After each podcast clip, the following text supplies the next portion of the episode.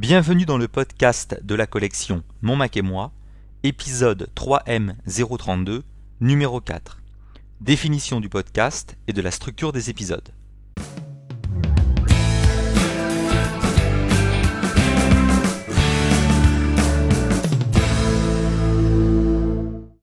Bonjour à toutes et à tous, cet épisode vous est proposé par Franck Sartori.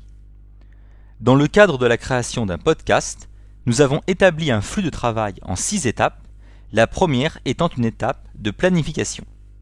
Cette planification doit vous amener à définir votre podcast ainsi que la structure de ces épisodes.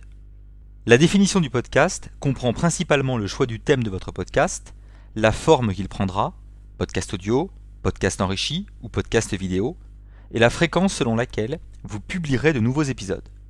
La définition de la structure des épisodes doit vous permettre de déterminer une organisation commune à tous les épisodes de votre podcast, de sorte que ceux-ci présentent à l'écoute une certaine homogénéité. Entamons sans plus tarder le premier sujet de cet épisode, la définition du podcast. Si vous écoutez cet épisode, je peux penser que vous avez une idée assez précise de ce que vous souhaitez dire dans votre podcast et que vous cherchez maintenant les moyens de le réaliser. Mais peut-être écoutez-vous cet épisode par simple curiosité. Je vous invite dans ce cas à revoir les champs d'application du podcasting présentés dans le premier chapitre de l'ouvrage. Qui sait, cela pourrait vous donner des idées. C'est peut-être aussi en écoutant d'autres podcasts que vous trouverez l'inspiration. Vous savez, il n'est pas impératif de trouver une idée absolument originale. Par exemple, ne vous interdisez pas de créer un podcast sur la cuisine bretonne sous prétexte qu'il en existe déjà un sur la cuisine italienne. Une fois le thème défini, vous devez réfléchir à la forme que prendra votre podcast. S'agira-t-il d'un podcast audio, d'un podcast enrichi ou d'un podcast vidéo? À l'heure du choix, ne perdez pas de vue que si tous les types de podcasts peuvent être lus avec iTunes sur un ordinateur, leur lecture sur un baladeur dépend de sa compatibilité avec leur format de compression. Parmi ces trois types de podcasts, c'est le podcast audio qui nécessite a priori le moins de travail. Il a aussi pour avantage de pouvoir être lu sur tous les baladeurs du marché, à condition qu'il soit compressé au format MP3. C'est d'ailleurs un point auquel il faudra faire attention avant de publier votre podcast sur Internet et sur lequel nous reviendrons dans l'ouvrage.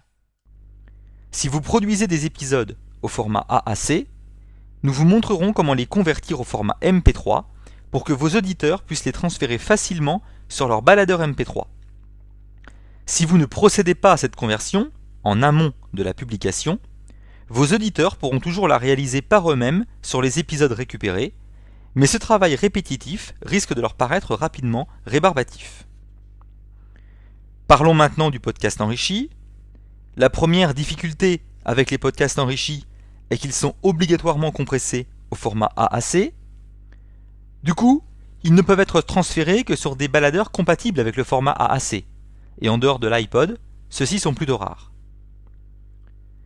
Si vous souhaitez que vos auditeurs puissent transférer facilement vos épisodes sur leur baladeur MP3, une solution serait de publier une autre version de votre podcast proposant les mêmes épisodes préalablement convertis au format MP3. Revers de la médaille, ces épisodes convertis au format MP3 perdent les enrichissements qui requièrent le format AAC. Au final, vous sacrifiez les enrichissements sur l'autel de la compatibilité. Continuons avec le podcast enrichi, mais intéressons-nous maintenant aux enrichissements proprement dits. Au jour d'aujourd'hui, seuls les iPods dotés d'un écran permettent de bénéficier de l'usage des marqueurs de chapitres, et pour la visualisation des illustrations, cet écran doit être en couleur. Autrement dit, si vos auditeurs ne disposent pas d'un iPod doté d'un écran couleur, ils ne profiteront des enrichissements de votre podcast qu'en l'écoutant avec iTunes sur leur ordinateur. Terminons avec le podcast vidéo. Il ajoute une dimension nouvelle au podcasting en permettant de montrer les choses dont vous parlez. Tant qu'il s'agit de créer un podcast vidéo à partir des images d'un caméscope, la réalisation n'est pas beaucoup plus longue que celle d'un podcast audio. Mais si le podcast vidéo doit inclure des éléments divers, par exemple des captures animées de l'écran de votre Macintosh, vous vous rendrez vite compte que le temps passé n'est plus du tout le même. Du côté des baladeurs, Rappelons que le podcast vidéo ne peut être lu que sur un iPod 5ème génération, avec fonctionnalité vidéo. et quelques rares lecteurs supportant le format MPEG 4. Compte tenu de leur diffusion encore faible, si vous vous lancez dans le podcast vidéo, vous toucherez essentiellement ceux qui écoutent des podcasts sur leur ordinateur. Pensez à une solution intermédiaire. Rien ne vous empêche de réaliser la plupart du temps des épisodes de podcast audio, et pour une occasion particulière, de réaliser un épisode de podcast vidéo. Parlons maintenant de la fréquence selon laquelle vous allez publier des nouveaux épisodes. Ce n'est pas tout de créer un podcast et d'en réaliser le premier épisode. Il faut aussi avoir le temps de produire régulièrement des épisodes pour entretenir l'intérêt de votre public. Il vaut mieux se fixer un objectif très raisonnable et tenir une liste de bons sujets pour alimenter une production régulière plutôt que de dévoiler toutes ses cartes la première semaine et ne plus rien pouvoir proposer d'intéressant ensuite.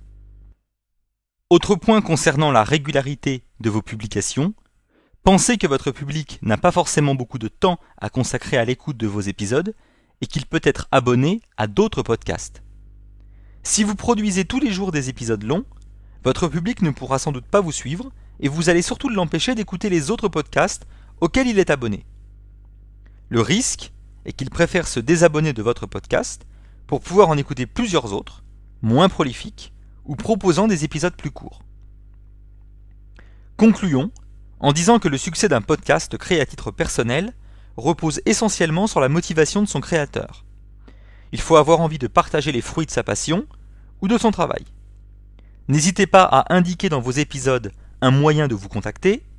En effet, il ne vous sera pas facile de connaître le nombre d'abonnés à votre podcast, et encore moins le nombre d'abonnés écoutant réellement vos épisodes. Alors un petit message reçu de temps en temps pour raviver la flamme quand vous aurez l'impression de parler dans le vide, cela ne pourra que vous encourager à continuer.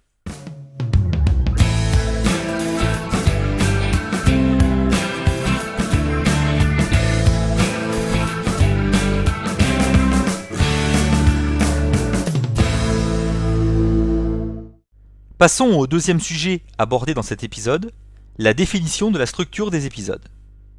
Le fond est certainement plus important que la forme, mais il ne faut pas non plus la négliger complètement. Fond et forme concourent à la réalisation d'épisodes que vos auditeurs auront envie d'écouter et de suivre. Vous êtes parfaitement libre de structurer vos épisodes comme vous le souhaitez. Pensez simplement que vos auditeurs ne sont pas forcément aussi avant-gardistes que vous et qu'ils risquent d'être désorientés si votre structure est disons trop déstructurée. L'objectif est d'obtenir une certaine homogénéité entre vos épisodes, rien n'est figé bien sûr, mais vos auditeurs apprécieront certainement de retrouver une certaine forme d'organisation dans vos épisodes. Un bon point de départ pour définir la structure de vos épisodes est sans doute d'écouter des podcasts. Prenez note de ce que vous aimez et de ce que vous détestez chez eux et appliquez vos conclusions à vos propres épisodes. Continuons avec ces quelques conseils de base. Un épisode ne devrait pas durer plus d'une vingtaine de minutes et chaque sujet pas plus de 5 minutes. L'idéal serait de pouvoir enregistrer chaque épisode avec des invités pour faire varier la discussion, le rythme et le ton. Enfin, pensez à utiliser des jingles pour marquer la transition entre deux sujets. La structure de l'épisode que vous écoutez en ce moment n'est qu'un exemple de ce qu'il est possible de faire et je ne prétends pas qu'elle soit idéale. Elle se décompose de la façon suivante. D'abord l'annonce du nom du podcast, du numéro et du titre de l'épisode, et ce dès les premières secondes. Ce point est important car il facilitera bien la vie aux auditeurs qui écoutent vos épisodes avec un iPod Shuffle ou un baladeur pourvu d'un écran aussi minuscule qu'inutilisable. Il est indispensable qu'ils puissent identifier immédiatement l'épisode qu'ils sont en train d'écouter, sans attendre la fin d'un jingle d'introduction sera pour eux toujours trop long. À la suite de l'annonce se fait entendre un jingle d'introduction de quelques secondes, reproduit dans tous les épisodes pour que les auditeurs puissent l'associer à ce podcast. Commence ensuite un monologue d'introduction qui présente tout d'abord les intervenants, animateurs et invités. Ici, la situation est simple car je suis tout seul. Les sujets abordés dans l'épisode sont ensuite annoncés. Le premier sujet est déroulé, puis un jingle marque la transition avec le deuxième sujet. Pour terminer, un monologue de fin, concluant l'épisode, ne doit pas oublier de remercier les auditeurs et les éventuels intervenants. Il pourrait aussi annoncer les sujets du prochain épisode. L'épisode est clos par un jingle de fin sur lequel nous indiquons aux auditeurs les moyens de contacter l'équipe de la collection Mon Mac et moi. Sur le même principe que le jingle d'introduction, le jingle de fin est le même pour tous les épisodes. Voilà ce que j'avais à vous dire sur la structure des épisodes de notre podcast. Cet épisode est maintenant terminé. Merci à toutes et à tous de l'avoir suivi avec autant d'intérêt. À très bientôt pour un prochain épisode du podcast de la collection Mon Mac et moi.